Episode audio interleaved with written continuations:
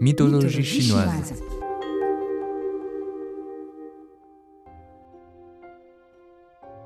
Le nom de Zhurong doit vous dire quelque chose.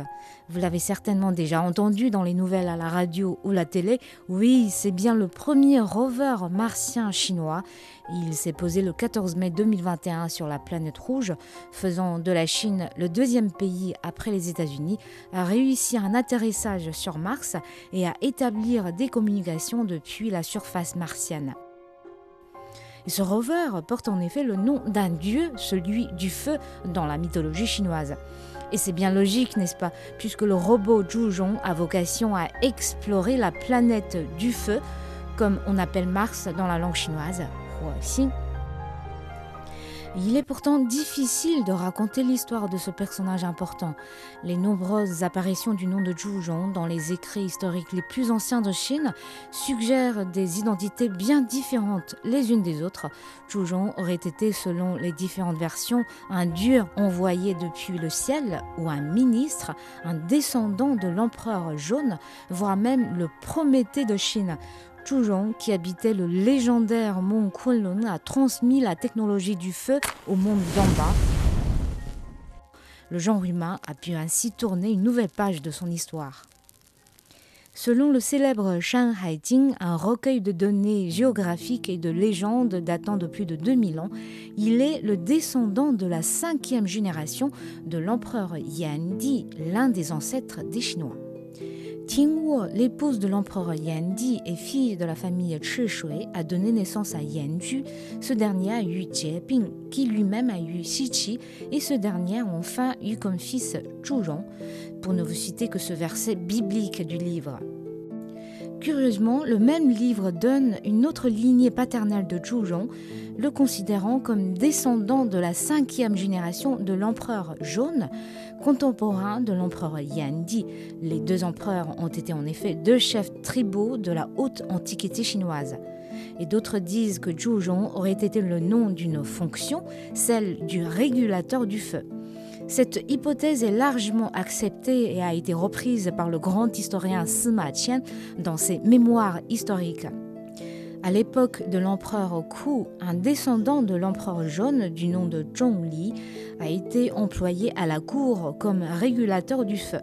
Excellent travailleur, il s'est vu attribuer le titre glorieux de Zhuzhong signifiant clarté éternelle. Admettons que les deux grandes tribus, celle de l'empereur jaune et celle de l'empereur Yandi, ont toutes eu dans leur descendance des personnes employées comme Zhuzhong, sans doute une position extrêmement importante à l'époque.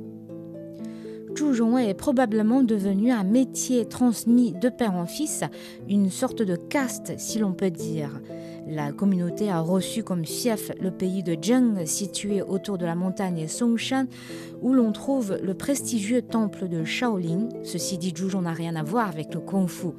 Mais la mémoire de ce dieu du feu est tellement enracinée dans la culture locale que les annales officielles de la région, datant du milieu du XVIIIe siècle, lui ont consacré un texte élogieux.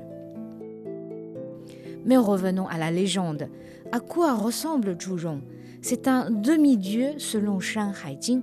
Dans le sud vit Zhuzhong. Il a une tête d'humain sur un corps animal et monte sur deux dragons. Et malgré son apparence terrifiante, le personnage aurait été très bienveillant. On l'a dit, Zhuzhong habitait dans le palais de la lumière sur le mont Kunlun, au pied du mont le monde humain qui vivait dans l'obscurité totale.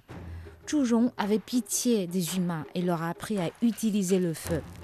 Les gens ont commencé à le vénérer. Kongong, le dieu de l'eau, en est devenu jaloux et très fâché. Que ces humains sont ingrats. Pourtant, ils ont autant besoin de l'eau que du feu pour vivre, se dit-il. Furieux, Kongong a rassemblé son armée de féroces dragons et s'est livré à une bataille sans merci contre Zhuzhong. Et comme les bons triomphent toujours sur les mauvais, le maléfique Gongong a pris la fuite et s'est heurté au mont Puzhoushan qui soutenait le ciel comme une colonne. Cette guerre a provoqué un déluge, mais c'est une autre histoire que je vous raconterai dans un prochain épisode.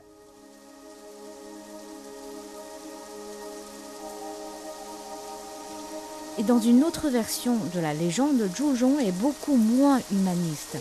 Une fois, il y a bien longtemps, s'est produit un grand déluge. Sur ordre de l'empereur Liao, Guan, l'ingénieur officiel, travaillait à mettre fin aux inondations. La mission était tellement difficile qu'il a passé neuf années sans obtenir de résultats majeurs.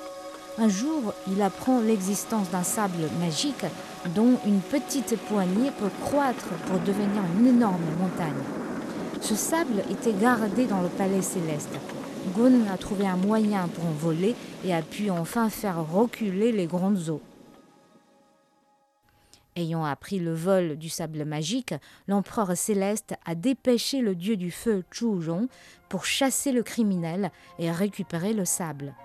La mission fut accomplie, Zhuzhong est désormais chargé de gérer les eaux sur la terre. Il finit par cumuler les fonctions des dieux du feu et de l'eau.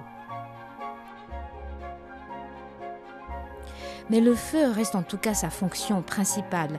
Il est vénéré dans certaines régions de Chine sous l'appellation de Zhu Tian Pusa, le Bouddha du ciel rouge. Il convient de l'invoquer en cas d'incendie.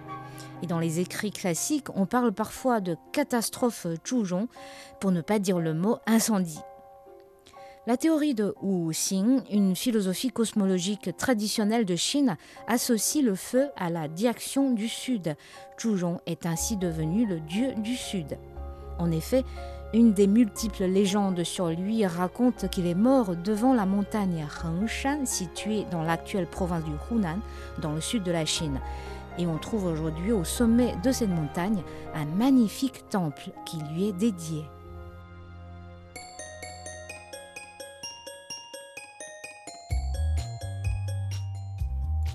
Merci d'avoir écouté Bamboo Studio. Cette série de la mythologie chinoise a été réalisée par Licorice et Fushu au micro Xiaotai. Si notre émission vous a plu, vous pouvez vous abonner à notre podcast. Je vous dis au revoir et à la prochaine fois pour un autre épisode de la mythologie chinoise.